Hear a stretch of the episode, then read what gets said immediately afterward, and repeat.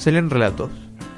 Un programa que se inspira en la indiscutible máxima menos es más para luego ignorarla completamente.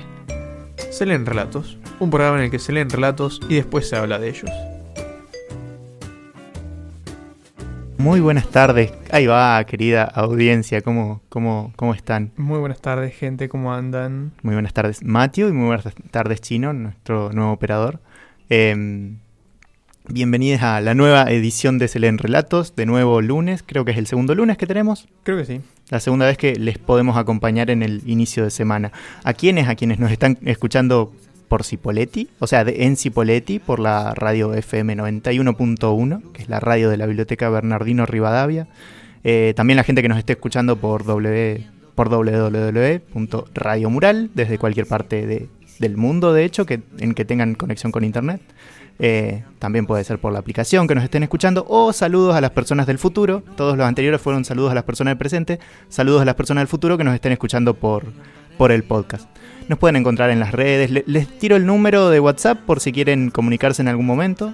Es 0299 52 87 59 7. Lo repito, repito. 299 52 87 59 7.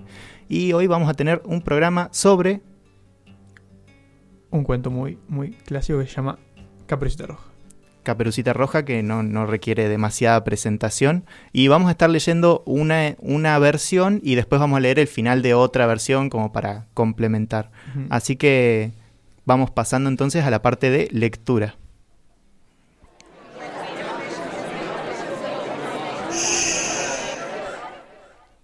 Se leen relatos. Un programa en el que... Había una vez una niñita en un pueblo la más bonita que jamás se hubiera visto. Su madre estaba enloquecida con ella y su abuela mucho más todavía. Esta buena mujer le había mandado hacer una caperucita roja, y le sentaba tanto que todos la llamaban caperucita roja. Un día su madre, habiendo cocinado unas tortas, le dijo Anda a ver cómo está la abuela, pues me, dicen que ha estado enferma. Llévale una torta y este tarrito de mantequilla. Caperucita Roja partió enseguida a ver a su abuela que vivía en otro pueblo, al pasar por un bosque, se encontró con el compadre lobo, que tuvo muchas ganas de comérsela, pero no se atrevió porque unos leñadores andaban por ahí cerca. Él le preguntó a dónde iba. La pobre niña, que no sabía que era peligroso detenerse a hablar con un lobo, le dijo Voy a ver a mi abuelita y le llevo una torta y un tarrito de mantequilla que mi madre le envía.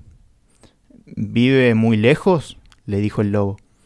Oh, sí, dijo Caperucita Roja, más allá del molino que se ve allá lejos, en la primera casita del pueblo. Pues bien, dijo el lobo, yo también quiero ir a verla. Yo iré por este camino y tú por aquel, y veremos quién llega primero. El lobo partió corriendo a toda velocidad por el camino que era más corto, y la niña se fue por el más largo, entreteniéndose a coger avellanas, en correr tras mariposas y en hacer ramos con florecillas que encontraba. Poco tardó el lobo en llegar a la casa de la abuela. Golpea. Toc, toc, toc, toc. ¿Quién es? Es su nieta, Caperucita Roja, dijo el lobo, disfrazando la voz. Le traigo una torta y un tarrito de mantequilla que mi madre le envía. La cándida abuela estaba en cama porque, porque no se sentía bien, y le gritó Tira la aldaba y el cerrojo caerá. El lobo tiró la aldaba y la puerta se abrió se abalanzó sobre la mujer y la devoró en un santiamén, pues hacía más de tres días que no comía. Enseguida cerró la puerta y fue a acostarse en el lecho de la abuela, esperando a Caperucita Roja, quien, un rato después, llegó a golpear la puerta. Toc, toc, toc. ¿Quién es? Caperucita Roja, al oír la ronca voz del lobo, primero se asustó, pero creyendo que su abuela estaba resfriada, contestó Es su nieta, Caperucita Roja. Le traigo una torta y un tarrito de mantequilla que mi madre le envía. El lobo le gritó, suavizando un poco la voz. Eh, tira de la aldaba y el cerrojo caerá. Caperucita Roja tiró de la aldaba y la puerta se abrió. Viéndola entrar, el lobo le dijo, mientras se escondía en la cama bajo la frazada. Deja la torta y el tarrito de mantequilla en la repisa y ven a acostarte conmigo. Caperucita Roja se desviste y se mete en la cama y quedó muy asombrada al ver la forma de su abuela en camisa de dormir. Ella le dijo Abuela, qué brazos tan grandes tienes. Es para abrazarte mejor, hija mía. Abuela, qué piernas tan grandes tienes. Es para correr mejor, hija mía. Abuela, qué orejas tan grandes tienes. Es para oír mejor, hija mía. Abuela, qué ojos tan grandes tienes. Es para ver mejor, hija mía. Abuela, ¿qué dientes tan grandes tienes? Para comerte mejor. Y diciendo esas palabras, este lobo malo se abalanzó sobre Caperucita Roja y se la comió. Moraleja. Aquí vemos que la adolescencia, en especial las señoritas, bien hechas, amables y bonitas, no deben a cualquiera oír con complacencia, y no resulta causa de extrañeza ver que muchas del lobo son la presa. Y digo el lobo, pues bajo su envoltura no todos son de igual calaña. Los hay con no poca maña, silenciosos, sin odio ni amargura, que en secreto, pacientes, con dulzura, van a la siga de las damiselas, hasta las casas y en las callejuelas. Mas, bien sabemos que los lameros, entre todos los lobos, ay, son los más fieros. Se leen relatos. Un programa en el que se leen relatos y después se habla de ellos. O el viejo arte de sacarle el jugo a las piedras. Buenísimo. ¿Qué, qué tema más eh, acorde al cuento? Estoy muy contento de que nos hayan pasado ese tema. Creo que los analistas literarios de muchas otras épocas no estarían de acuerdo con nuestra elección de tema, pero para mí está muy bien. Es, sí, leyendo un par de partes clave del cuento, inevitablemente hay que pasar alguna canción de este tipo. En ese sentido le agradecemos a Flora que, que nos... a quien recurrimos cada vez que necesitamos algo así. Así por suerte siempre nos da muy buenas recomendaciones. Sí, sí. Pero bueno, para eso están los amigos, para ser los productores de la vida prácticamente. Exactamente. Bueno, Caperucita Roja. ¿Qué podemos decir de este cuento que conoce todo el mundo? Eh, probablemente, literalmente todo el mundo. No, Sí, sí, es, es patrimonio universal. mundial del mundo. Y de ser uno de los pocos cuentos tan conocidos, tan clásicos que no tiene una versión de Disney. Me acabo, me di cuenta cuando veníamos hablando del tema. Eh, no, creo que no tienen una película de Caperucita Roja. Eh, no, Disney no. Se ve que nunca consiguió los derechos o no sé qué pasó. No creo que tenga derechos este cuento. Eh, no, es cierto. es un cuento demasiado corto como para que lo hagan. Pero hay película de Caperucita Roja. Yo, primero, hay un montón de películas que son como cosas inspiradas en el cuento. Eh, y hay una película que es concretamente de Caperucita Roja, que es animada, pero es de DreamWorks, creo, no me acuerdo de cuál. La cosa es que sí, Disney se ve que no, no le dio bola. De cualquier manera, todas las adaptaciones que conocemos cambian bastante del original. Y de hecho, es una pregunta interesante hacernos cuál es el original. Claro, un poco de contexto. la versión que leímos es la versión de Charles Perrault, como sea que se pronuncie, del 1697. O sea que seguimos con nuestra tradición de tener un cuento por siglo. Ya cubrimos el siglo XVII, nos falta el siglo XVI y seguir bajando. Pero la primera versión escrita de la que se tiene constancia es de un tipo que se llamaba Egbert, tenía un apellido, pero no me lo acuerdo, solo me noté, que se llamaba Egbert, del año 1023 en Francia. 1023, estamos hablando de siglo... Siglo XI. 11. Y supuestamente el cuento ya tenía una larga tradición oral entre el campesinado francés en aquellos tiempos, así que de versión original no se puede hablar porque no existe tal cosa. Hay diferentes versiones que han sido escritas, eh, de las cuales la más conocida es la de los hermanos Grimm, que también la tenemos, pero decidimos leer la de eh, la de Perrault porque es más corte, porque tiene un final un poco más violento. más picante, me parece muy lindo analizarlo desde hoy. Y además, bueno, en las historias de Instagram estuvimos ahí compartiendo diferentes historias para que podamos interactuar. Y por ejemplo, en una que pregunté si sabían quién era el autor, en general nadie, nadie tenía idea hubo mucho consenso alrededor de que sabían que nació oralmente. Eso me sorprendió. Yo pensaba que era un cuento que había nacido escrito antes. Em, y me contestaron, por ejemplo, Hans Christian Andersen, que es un escritor que es el que escribió... el, que escribió la de Sirenita, por ejemplo. ¿Qué cosa? La sirenita. La sirenita, sí. El cuento en el que se basa Frozen también. Y este en el que hay un chabón que, un rey que se viste de una ropa invisible, supuestamente. Ah, sí, que después va a aparecer un hito y lo señala y dice, el rey está en bolas. Claro, es un famoso escritor. Tal vez tiene una versión de Caperucita, lo desconozco, pero vamos a confiar en, en quien nos mandó el mensaje. Pero tengamos en cuenta que este señor nació en 1805.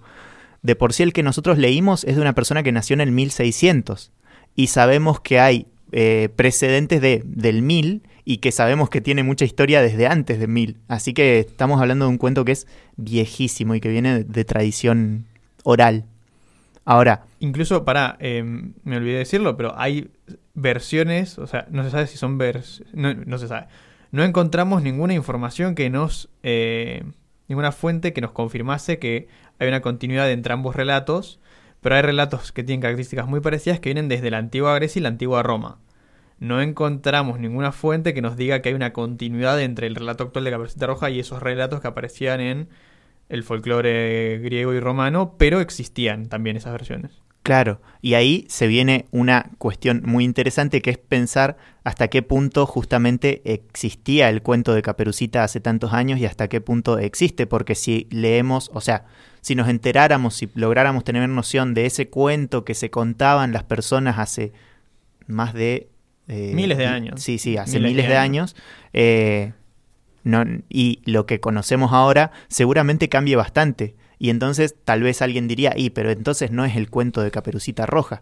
Y he ahí una característica muy hermosa de las cosas que se transmiten oralmente, que en algún punto, como no tienen un autor a quien respetar, no tienen un referente que es el original y del cual el resto son interpretaciones, se va construyendo con el tiempo.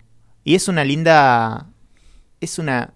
Eh, una linda noción de identidad que tiene ese cuento entonces. Identidad en el sentido de que sea idéntico a como era antes.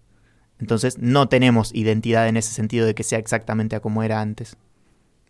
Es una pregunta filosófica bastante, bastante antigua la que me estamos planteando, la de la pregunta por la identidad. Me hace acordar a la paradoja del barquito de Teseo. Sí, de Teseo.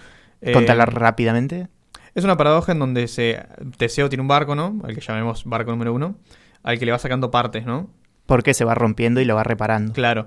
¿Qué pasa? Un día eh, agarran todas las partes que han sacado del barco número uno y construyen otro barco, al cual llamaremos barco número dos. Entonces hay dos barcos que son el mismo barco, son diferentes barcos. El barco que está hecho con las partes originales es el primer barco y el otro es otro barco, como que no hay una respuesta fácil ni directa a la pregunta, porque es la pregunta por las cosas cambiantes, por la identidad de las cosas cambiantes, básicamente. Claro, en ese sentido, por eso lo relacionamos con un cuento que al que le han ido cambiando partes, que ha cambiado mucho el, significado que ha tenido. Eh, las interpretaciones también que han tenido. Totalmente, y en ese sentido está mucho más eh, sujeto para mí, o tiene una relación intrínseca con su contexto necesariamente el cuento de Caperucita, Roja nos dice algo diferente hoy, siglo XXI, leyéndolo en la radio mural, que eh, lo que se contaban personas hace miles de años. Eh, porque el mundo era diferente, básicamente. Entonces, Primeramente, no solemos interactuar con lobos. Para empezar. Y menos con lobos que hablan. Claro, no, ni hablar de que con lobos que hablan no. De cualquier manera, el cuento de Perrault o perro, o como se pronuncie. Eh, me encanta que, que, se pronuncia perro. Sí, literalmente en la última parte tiene una parte que dice moraleja mm. y que está escrita como, como una cancioncita, está escrita en rima. Y en una parte dice eh, que, bueno, hay que tener cuidado con lobos, pues bajo su envoltura no todos son de igual calaña y demás. Y bueno, sabemos que el lobo es una figura eh, de. O sea, existe ya la figura de, aquel de aquella persona que eh, de aquel lobo que se vistió con ropa con piel de oveja para ah, engañar a las ovejas. bueno, en este sentido es, bueno, es un lobo, pero bajo esa, o sea, bajo la piel de lobo, bajo la metáfora de lobo, es muchas personas. Y de hecho, Perrol en ese sentido es bastante directo. Hay muchas personas que son tipos que andan buscando chicas para aprovecharse de ellas. Es cortísima, es como muy al palo, muy al, al pie. Muy directamente, sí. Sí, sí, sí. sí, sí. No, no tenemos muchas dudas acerca de la interpretación. Eh, pero que comentar algunas de las interpretaciones que también vimos que me parecen súper divertidas. Dale. No las anoté, pero recuerdo un par. Eh, resulta que ha habido análisis literarios bastante amplios de este cuento al ser tan conocido y durante y tan antiguo. Y la que a mí personalmente me llamó más la atención es la metáfora de los ciclos naturales, ¿no? Sí, la más rara. ¿Qué carajo es la metáfora de los ciclos naturales? En este momento, en esta metáfora, en esta interpretación, perdón, Caperucita es una metáfora del sol, del día y del verano, porque es roja. Por Dios. ¿No? Y entonces el lobo feroz vendría a ser una metáfora del invierno, de la noche, de, ese tipo de cuestiones, que viene y se come a, a, Caperucita al día, ¿no? Y después, justo en la versión de Perrón no sucede esto, pero en otras versiones viene un personaje hombre con distintas características. Hay veces que es un boxeador, a veces es un leñador, es un cazador, no, no importa. Que viene y libera a Caperucita y a la abuelita de la panza del lobo. Eso vendría a ser el renacer de los ciclos naturales, de, de la vuelta del día, la vuelta de la primavera. Por Dios, es Me parece una interpretación muy rebuscada y totalmente alejada del contexto en el que había sido eh, originado este cuento. Tipo, se nota que es un cuento popular que tenía intenciones bastante directas. No sé por qué ir por esta interpretación tan eh, forzada y no por la más sencilla y directa y probable. Sí, vaya a saber quién la hizo, quien sea que la haya hecho, no coincidimos para nada. Pero me encantaría, por ejemplo, que venga una persona, siempre digamos, decimos, me encantaría que una, venga una persona de letras y nos explique cada una de las interpretaciones bizarras, a ver cómo de dónde se sacan. Sí, igual estamos presuponiendo que las personas de letras, por estudiar letras, ya deberían saber esto que estamos Tenemos a la gente de letras muy en, muy en un pedestal. Sí. Em, por otro lado, eh, es muy interesante esto que decís que aparece la palabra interpretación, porque de hecho con estos textos, eh, con estos cuentos que se transmiten en, en, forma oral, eh, o que ya se transmitieron tanto que ya son públicos y medio como que también hoy en día una persona le puede contar a su hijo el cuento de Caperucita sin, sin estarlo leyendo, porque ya lo conocemos tanto. Eh, así que un poco de transmisión oral todavía hay.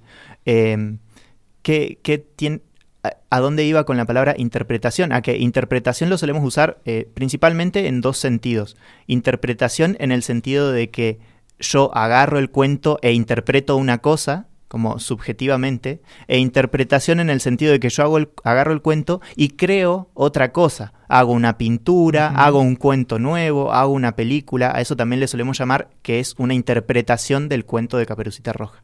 Y en ese sentido el cuento, en transmisión oral, tiene las los, los, dos eh, caracteres de interpretación, tanto la persona que, que lo recibe y que hace una interpretación de él, como cómo después lo, emite y cómo las tradiciones lo han emitido. Es muy interesante entonces la, relación de interpretación que se va dando con lo oral y su relación con el contexto.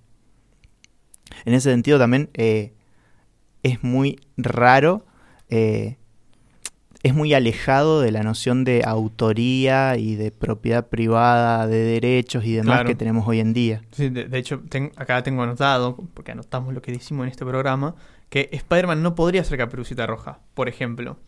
Porque Spider-Man, pese a que es un personaje tan o más conocido por Caperucita Roja y tan o más influyente, es propiedad privada de Disney. Claro. Antes fue propiedad privada de Marvel y bueno, después lo vendió los derechos, Sony también se metió, etcétera. No importa. El punto es que, a diferencia de Caperucita Roja, Spider-Man y tantos otros personajes y tantas otras historias eh, son propiedad privada, son mercancía. Sí, sí, tiene que ver con que hoy obviamente las dinámicas de alguien que trabaja de, eh, por ejemplo, escribir un cuento, mm. tiene que publicarlo y tiene que lograr recibir plata para poder seguir viviendo, básicamente. Entonces aparece ahí la, cuestión de autor. Sin embargo, el cuento de Caperucita, con el cuento de Caperucita nos encontramos con ante otra situación que es que tiene otros fines. Tiene fines evidentemente didácticos o de una enseñanza mm. concreta. De hecho, anotamos el, el concepto de cuento de protección. Sí, eh, evidentemente, por lo menos el de Perrol, por ejemplo, eh, claramente va por el lado de eh, la enseñanza de, sobre todo a las chicas jóvenes, cuidado con los chabones, porque sabemos que vivimos en una sociedad en la que las chabonas no pueden caminar tranquilas de noche porque las van a acosar o cosas peores. Sí, sí. También, en general, como que esa es la interpretación, una interpretación bastante específica, pero en general incluso se puede tomar como no le andes dando información privada de tus parientes a desconocidos. Totalmente. No andes confiando en desconocidos. Como que es un cuento que se nota que surge en una época bastante insegura. Eh, vivimos una época también bastante insegura. Tal vez no tanto como la Edad Media, pero sigue siendo bastante insegura.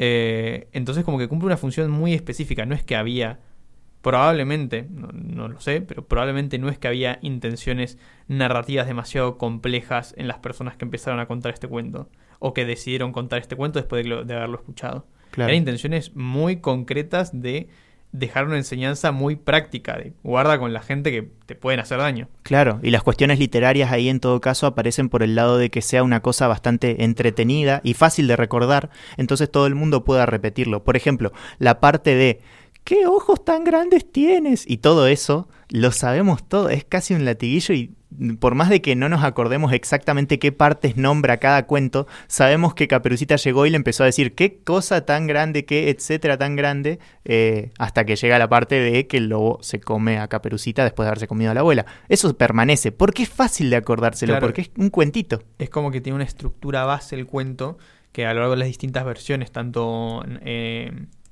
escritas eh, en, en formato de cuento como en formato de, de corto animado, lo que sea, se van conservando esa estructura de Caperucita sale de su casa, Caperucita se encuentra con el lobo, Caperucita llega a la casa de la abuela y, Y Tuki. y- y pasan cosas. Y de hecho, la cuestión de la enseñanza para mí sí está un poquito más cerca de la esencia del cuento, que ya entendemos, no vamos a encontrar una esencia cerrada, si, si digo una, vamos a encontrar otro cuento que la desmiente y demás. Pero en general yo me quedo con que es un cuento que trata de transmitir una enseñanza y que eso tiene algo de esencia. De cualquier manera, esa, esencia, esa enseñanza ha variado mucho y de hecho hay interpretaciones de, Manuel, de, de Caperucita Roja que ya ni siquiera es que intentan transmitir una, una enseñanza, sino simple entretenimiento, entonces en ese sentido Claro. ya se perdió. Bueno, por ejemplo, la interpretación de Caperucita Roja que nos presenta Shrek, Claro, el lobo feroz, es, es buena. es bueno, sí. Sí, sí, es, es una buena persona, es un buen lobo. De hecho, bueno, en De hecho es amigo de Shrek y Caperucita es una persona que anda robando manzanas, creo, por- Sí. y con una canasta de cosas choreadas. Sí, sí. Em, en Instagram, de nuevo, en una de las historias, preguntamos acerca de eh, si, con- si pensaban que transmitía alguna enseñanza. Eh, no fue unánime, pero en general pensaban que sí.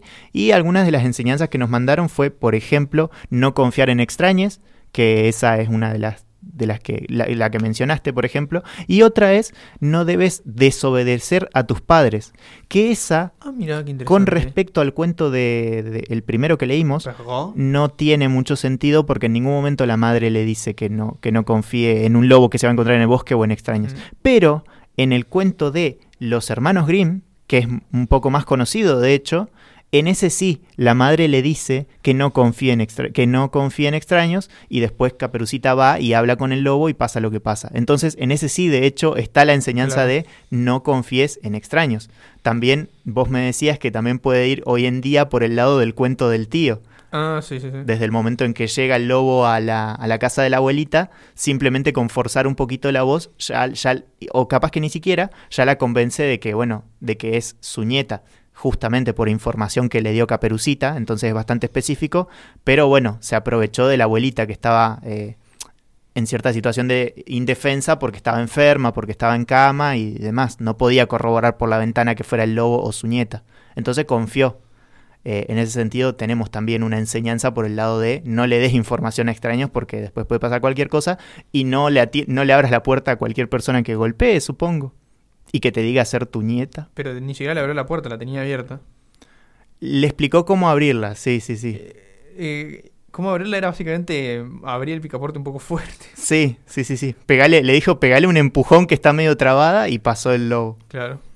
Em, ahora, ¿en qué sentido, por ejemplo, podemos entender estas enseñanzas o este cuento en su contexto? Eh, ¿O en qué sentido podemos darnos cuenta de que sería diferente? Por ejemplo, el cuento este que acabamos de leer requiere de dos cosas mínimas. Primero, Un lobo.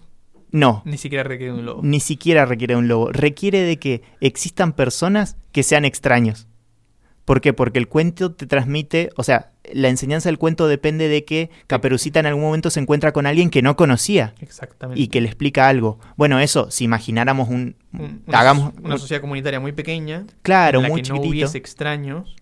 Ahí no tiene sentido que, aparezca un ex completo extraño. De cualquier manera, seguramente pueden pasar un montón de cosas, pero la enseñanza ya no es tan directa, ya no, no se entiende tan claramente. En cambio, en una sociedad en la que sí hay extraños, en la que sí estamos acostumbrados a convivir con gente que no conocemos, como en la que vivimos actualmente, tiene muchísimo sentido. Y otra cosa es, eh, bueno, la sociedad de mierda en la que vivimos, que, un, que lo que ya dijimos, una chica no puede andar tranquila caminando por la calle sin que los chabones la acosen o demás. Sí, básicamente necesitamos extraños y que exista la posibilidad de que los extraños sean peligrosos. Claro. Eso es todo lo necesario. Después el resto sobra. Totalmente, porque está más que claro que Caperucita es una chica jovencita y no podría no serlo. No, no nos imaginamos el cuento como un nenito que Eh, salió tranquilo y de repente una mujer mayor lo violó, por ejemplo. Claro, he visto interpretaciones de Caperucita en donde Caperucita es un nene chiquito y pasa a ser más bien una advertencia de los señores que andan en camionetas blancas y andan repartiendo dulces para llevarse niños. Claro, para robarlo o lo que sea, pero no tiene el sentido que claramente tiene este cuento, por lo menos que acabamos de leer. Mm. Me gustaría comentar pedacitos del cuento de los hermanos Grimm que hemos mencionado, que ellos ya estaban en 1700, nacieron en 1700, 1800. Y el cuento es publicado en 1812. Claro, así que Que ya estamos ta- hablando de dos siglos adelante. No, También- un siglo adelante. También es interesante, un, un pequeño paréntesis, eh, notar que también el cuento de los hermanos Grimm es el que más nos llega porque los hermanos Grimm eran alemanes, vivieron en Alemania, entonces se publicaron mucho en Alemania. ¿Y qué pasa? Eh, a, mediados y fines del siglo XIX hay mucha inmigración alemana hacia Estados Unidos. Entonces casi todas las versiones eh, animadas en la tele que hemos visto, como que vienen de Estados Unidos, están basadas en el cuento de los hermanos Grimm y no en el de Charles Perrault, que se publicó en Francia. Eso Claro. tenía que contar nada más. Y bueno, en ese sentido, no, no lo voy a leer porque se va a hacer muy tedioso, creería. Es más o menos lo mismo hasta el final. Claro, va, va, va igual el cuento, excepto que, bueno, le- la madre le advierte a Caperucita que no hable con extraños, ella igual habla con el lobo y le da información. ¿Y qué pasa? Eh, aparece el lobo en la casa, entra lo de la abuelita, se come a la abuelita, va a, va a Caperucita, se come a Caperucita y queda durmiendo de lo satisfecho que queda y empieza a roncar muy fuerte. Y entonces pasa un leñador y escucha los ronquidos y dice, che, la abuelita no roncaba así. O sea, capaz que roncaba, pero está, tiene una terrible voz de lobo hoy la abuelita para roncar. Qué específico decir, no, qué voz de lobo tiene la abuelita. Sí, sí. Así que el leñador pasó, entró y se encontró con el lobo. Entonces, ¿qué hizo? Se dio cuenta de que se había comido a, a Caperucita y a la abuela. Entonces agarró la escopeta, le apuntó, pero se percató, che, si le pego un tiro al lobo voy a matar también a la abuelita y a Caperucita. Entonces fue, agarró unas tijeras y le abrió la panza. Es muy violento. Básicamente le hizo una cesárea al lobo para sacar a la abuelita de Caperucita. Sí, salió la abuelita, salió Caperucita. Caperucita lo que hizo fue agarrar unas piedras gigantes, se las metió adentro de la panza al lobo. Sí, todo esto es un cuento infantil. Le cerró la, la herida al lobo. Entonces después el lobo se despertó, asustado de lo que había pasado. A todo esto el lobo seguía vivo. Increíblemente. Intentó salir corriendo y como era tan pesado su cuerpo por las piedras, se la dio contra el piso y se murió. Así termina el cuento. Hermoso. Un final feliz para nada violento.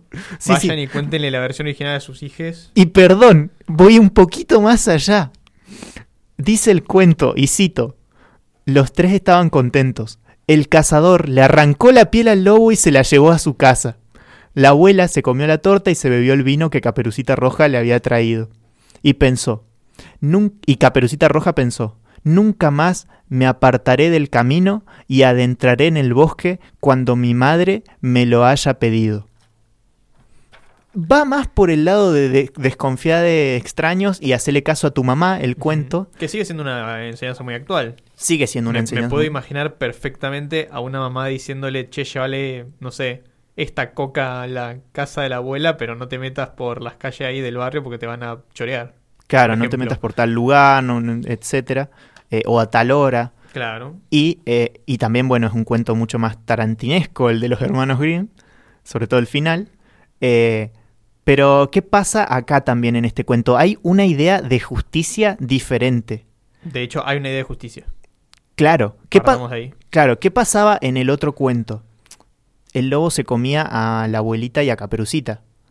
Y ahí terminaba. y ahí terminaba, y la enseñanza era, che, chicas, tengan cuidado porque andan un montón de giles de mierda, de pervertidos, que van a intentar aprovecharse de ustedes de la manera que sea. Literalmente en la parte en la que el, el lobo está en la cama y Caperucita y le dice que venga a la cama y Caperucita se desviste y entra a la cama y empieza a preguntarle por las partes de su cuerpo es muchísimo. Sí, sí, También es muy fuerte. Eh, obviamente desde la lectura de nosotros ahora ya adultos, pero eh, tal vez un niño es como que lo toma más didácticamente, pero entiende el mensaje de ojo. De cuidado, con los, cuidado con los extraños, al menos. Claro, en cambio en el de los hermanos Grimm hay una idea de justicia porque llega este leñador, también hombre fuerte, etcétera, que viene a salvar a la niñita y a la abuelita indefensas, eh, y que la, la idea de justicia que tienen básicamente es la de la venganza o la pena de muerte. Sí, la, la de la justicia por mano propia de un linchamiento al lobo que había hecho esta cosa. Claro, que no, no vamos a venir a juzgar el cuento o algo así, pero sí lo podemos analizar perfectamente y no es que el leñador llegó y de alguna manera s- sacó a, la, a Caperucita o a la abuela o no sé, en- buscó la forma de reformar al lobo, por así decirlo. O O, algo de o al- aunque sea, no sé, entregarlo al sistema penitenciario, qué sé yo, entregarlo a un policía. A la perrera, a la, perrera. perrera. Ay, sería buenísimo. Claro, Pero no, la- básicamente la, la opción que nos aparece acá es... a- Lo podría- mató. Lo mataron y lo torturaron de paso. y, lo- y le sacaron la piel y etcétera. Y la verdad es que, o sea, el tema es que aparece el leñador y tiene que hacer todo eso. Lejos está de el sentido que le dimos a- al cuento cuando pasamos la canción que pasamos, que es una cuestión, la canción va mucho más por autodefensa y empoderamiento alrededor de una sociedad que es machista y asesina y violadora y un montón de cosas horribles. Eh, en cambio, en este, en este caso, bueno, va más por la pena de muerte, mataron al lobo, lo hicieron bosta y bueno, Caperucita ya aprendió que Tam- no tiene que confiar. Claro, tam- también aparte es, un- es una cuestión de, de justicia bastante irreal, porque en la realidad, tipo, lo que sucedió habría sido una venganza contra el lobo sin ninguna reparación. Al menos en el cuento se logró salvar a Caperucita y a la abuelita, lo cual le da un poco más de sentido al accionar del leñador. Claro. Eh, pero siendo realistas, lo que habría sucedido habría sido, no sé, eh, pa- para trasladarlo a la realidad, me imagino que un tipo se metió a la casa de eh, una viejita y su nieta, las hizo mierda, las mató. Eh, y se el bar- en el barrio se armó un linchamiento y mataron al tipo. claro. Eh, trasladado directamente sería algo bastante parecido a eso. M- Después ya la, la idea de que lo llenan de piedra y todo es medio necesaria, pero básicamente podríamos interpretar un linchamiento. Sí, me estoy acordando de una partecita de la película Watchmen y no estoy seguro de si el cómic porque no lo leí, pero hay una parte y no voy a tra- voy a tratar de no spoilear. eh, hay una parte en la que hay un- una especie de superhéroe, antihéroe, algo, Mm. un héroe muy a lo Alan Moore que no es tan héroe al final. eh, y entra a una casa y se encuentra con una situación parecida a la que acabamos de describir de un tipo que mató a la abuelita y a la nieta y efectivamente toma el accionar que toma el leñador, medio de abrirle la panza, sacarle la piel, etcétera. No, no spoileé nada, trancas, pero me acordé ahí una relación. Tal vez hay una suerte de referencia. Tal vez, así que nos la versión de los hermanos Grimm nos invita a preguntarnos sobre qué formas de justicia podemos y queremos eh, utilizar y cuáles podemos, sobre todo podemos, porque muchas veces otros tipos de justicia están no al alcance de la mano. Claro, totalmente. Y bueno, hemos llegado entonces al, al final del programa. El, 13 y 55, la- nuestro horario de límite. sí, y la primera vez que leemos un cuento tan conocido Sí. para mí, tan popular. Ya la próxima, bueno, les estaremos contando por las redes, estén atentos a ver qué, qué vamos a leer el próximo lunes. Nos pueden mandar recomendaciones, recuerden que estamos en Facebook, Twitter, Instagram, etcétera. Y bueno, nos, nos Nos estaríamos despedimos. despidiendo, quédense en la programación, ahora ya viene eh, modo on. Así que nos despedimos y adiós. Adiós, gente.